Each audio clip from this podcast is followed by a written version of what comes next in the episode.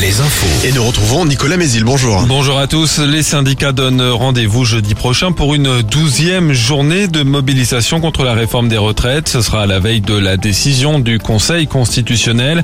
Hier, les cortèges étaient moins fournis, mais le ministère de l'Intérieur a tout de même recensé 570 000 manifestants partout en France. Près de 2 millions, affirment les syndicats. Selon les comptages, entre 7 500 et 12 000 personnes ont défilé en Maine-et-Loire, entre 4 600 et 7 600 en Vendée.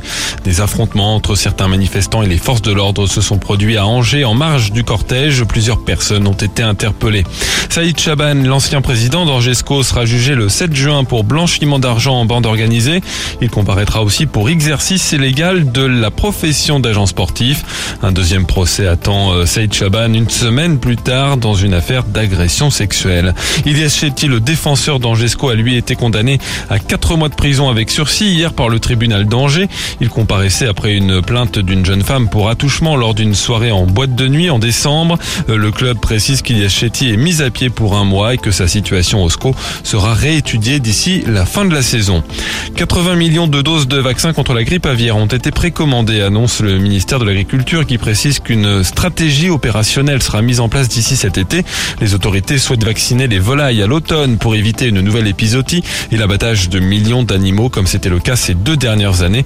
L'ANSES, l'agence de sécurité sanitaire, n'a encore délivré aucune autorisation de mise sur le marché des vaccins, les expérimentations n'étant pas terminées. L'actu sportive avec le foot. Nantes-Toulouse, ce sera donc l'affiche de la finale de la Coupe de France. Les Toulousains ont battu Annecy, club de Ligue 2, hier soir, score final de buts à 1. Chez les femmes, une première pour le nouveau sélectionneur de l'équipe de France, Hervé Renard. Les Bleus affrontent la Colombie ce soir à 21h10 en match amical.